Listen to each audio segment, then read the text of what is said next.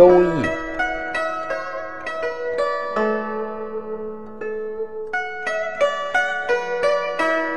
太卦。大家都知道有个成语叫做“否极泰来”，这一句成语就来自于《周易》。大家看，这个就是太卦。太卦有两卦组成，上边是代表大大地的坤卦，下边是代表天的乾卦。为什么叫做太呢？下边是代表天的乾卦，本乎天者亲上。氢气要上升，本乎地者亲下，代表大地它是沉重凝结的气要向下，一个上升，一个向一个向下，就形成了交泰之势，万物就生发了，这叫交泰。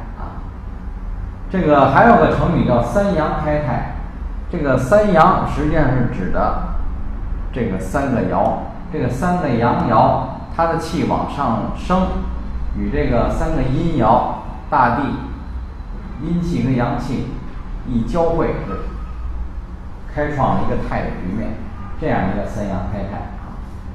这个泰卦这个名称毋庸置疑是好的啊，代表安稳，代表这个兴旺，代表这个荣光。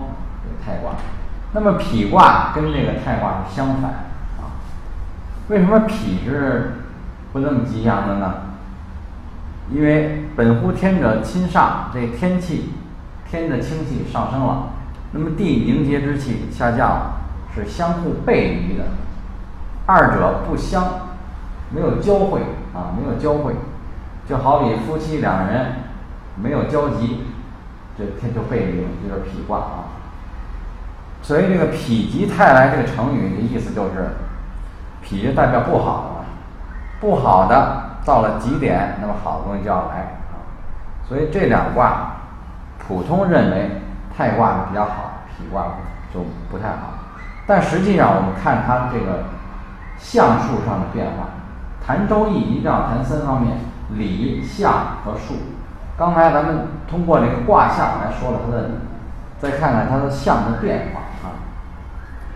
太卦是好。但实际上，太卦里边蕴含着一个损，损也是一个卦象。否卦虽然不好，但它蕴含着一个卦象叫益。损和益从字面上大家就可以理解，益就是好处，损就是损失啊。那么太怎么变成损的呢？大家看啊，就是下面最下面这一个爻抽出来，升到上边去，就变成了损卦。抽出来，本来这个太卦是下边是三个阳爻，抽出一爻到上面去，就变成了损卦。那么它损的是什么呢？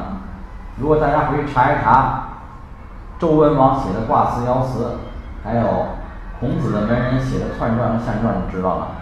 这个损实际上代表这个三阳当中损了一阳，下边上着。打个比喻，可以说。是一个基层的干部，他高升了，抽调到上边去了。但是对于干实事的人来讲，是一种损失，这就是损卦。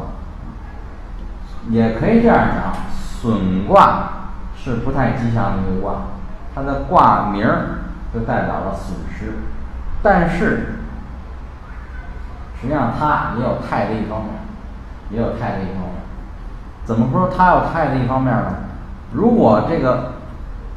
被提升的基层领导，高高在上的基层领导，他还能深入基层，那么还是安泰的局面，还是安泰的局面。这就是周易的一个辩证的关系啊。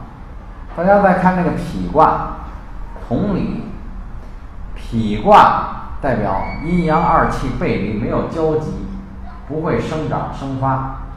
那么但其中也蕴含着益的成分，益就是有益处嘛。有好处的意思，它怎么蕴含着呢？同理，这个否卦的最初的初爻，如果要是抽出来放到这上面去，它就形成易卦的这个局面，形成易卦的局面。也就是说，怎么讲呢？这个阴爻跟阳爻是相对应的啊，这个阴爻与阳爻的不同是什么呢？它是阳代表形而上，阴代表形而下，有形的，或者说阳爻阳卦代表这个精神层面的，这阴爻代表物质层面。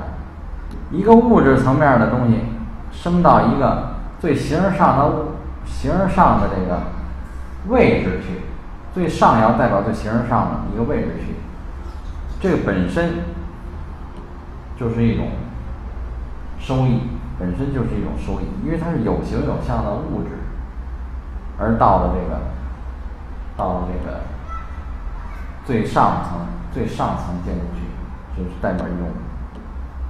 益，这是一种收益，这相当于打个比喻来说，一个国家或者一个以一个国家为例吧，他把最基层的收益收上去了，你说他是税收也好还是什么也好，阴爻就代表有形有象的物质的东西，收到最上面去了，这就是义的开始，义的开始。